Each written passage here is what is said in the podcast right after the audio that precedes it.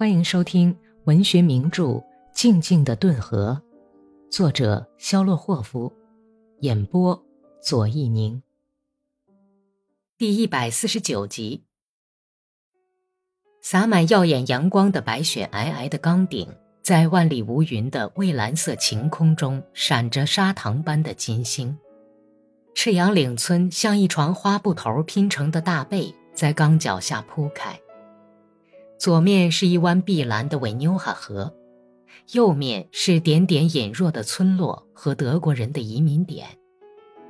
河湾那边是闪着蓝光的吉尔诺夫斯克镇。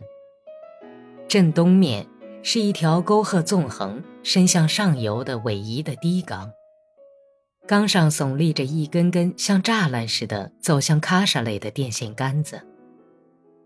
一个很少有的晴朗寒冷的日子。太阳向四周射出朦胧的彩虹般的光柱，北风凛冽。草原上低风卷起积雪，发出沙沙的响声。但是地平线镶边的茫茫草原却非常明净，只有东方，在地平线尽头的草原上烟雾腾腾，笼罩着一片紫霞色的渗气。从米列罗沃把格里高利接回来的潘塔莱普洛科夫耶维奇决定不在赤羊岭停留，赶到喀沙雷去宿夜。他是接到格里高利的电报后从家里赶来的。一月二十八日的黄昏时分抵达米列罗沃。格里高利住在客店里等他。第二天一早，他们就往回返。约十一点钟的光景，已驰过赤羊岭村。格里高利自从在格鲁伯克战役中受伤以后，在米列罗沃野战医院躺了一个星期，腿上的伤稍愈后，便决定回家去。同镇的几个哥萨克把马给他送来了。格里高利是怀着既难过又高兴的复杂感情上路的。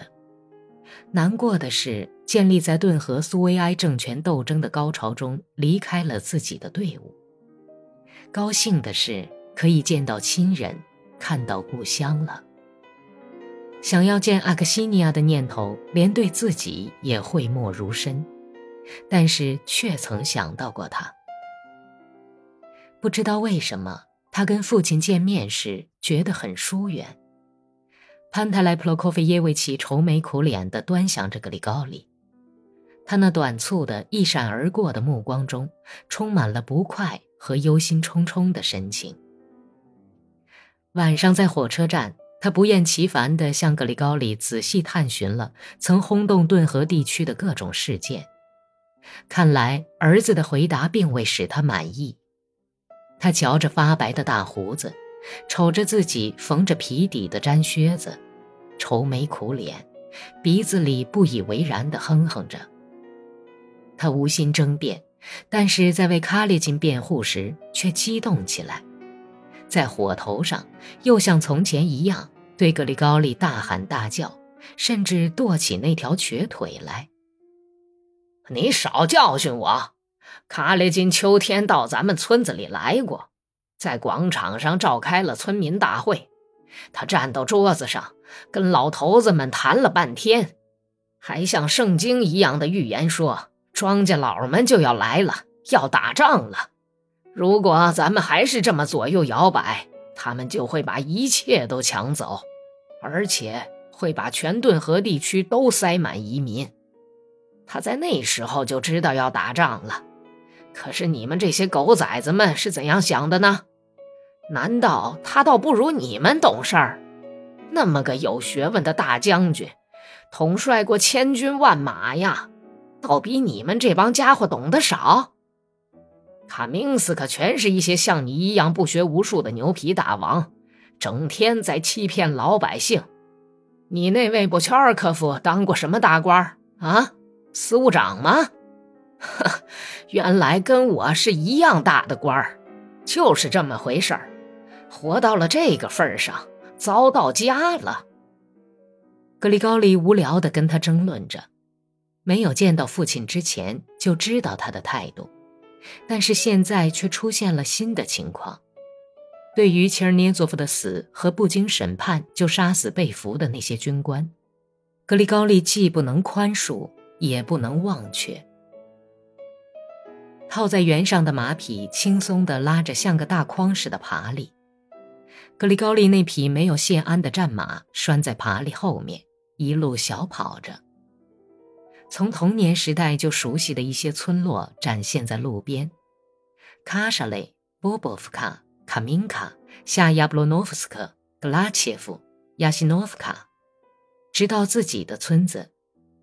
格里高利一路上不知道为什么，总在杂乱无章地想着不久以前的事情，很想哪怕是粗略地勾画个未来的轮廓，但是思路只能想到回家休养，就再也想不下去了。回到家里先休息休息，养好伤。至于将来，他一面想着，一面在心里挥了一下手。将来的事儿，将来再说。车到山前必有路。连年征战使他疲惫不堪，真想避开这个沸腾着仇恨的、敌对的和难以理解的世界。身后的过去的一切是一本糊涂账，互相矛盾。想找出一条正确的道路是非常困难的，好像是走在沼泽中的小路上，脚底下的土地在摇晃，路也在消失，而且是不是应该走这条路也毫无信心。他曾倾心于布尔什维克，跟着走起来，还率领着别人跟着自己走，可是后来却犹豫起来，心灰意冷。难道真是伊兹瓦里说对了吗？那么究竟去依靠谁呢？格里高利把身子靠在爬犁后背上，模糊地思考着这个问题。但是，一想象到将要准备春耕用的农具、耙和大车，用柳条去编牲口槽，只等土地解冻干松，就到草原上去，用渴望劳动的双手扶着犁柄，跟在犁后走着。感觉到梨的迅速抖动和跳跃，他想象自己将呼吸到嫩草的芳香和梨花翻起的还带着融雪的潮湿气息的黑土香味儿，就感到心里那么温暖。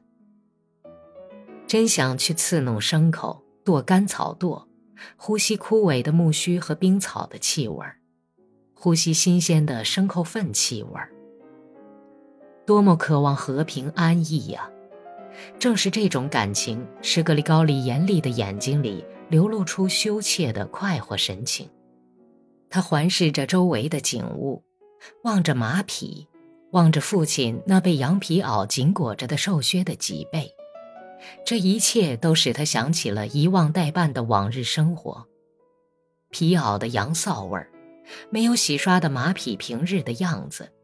以及村里一只站在小地窖上高声啼叫的公鸡，他觉得当时这个偏僻乡村里的生活，简直就像啤酒花一样香甜浓郁。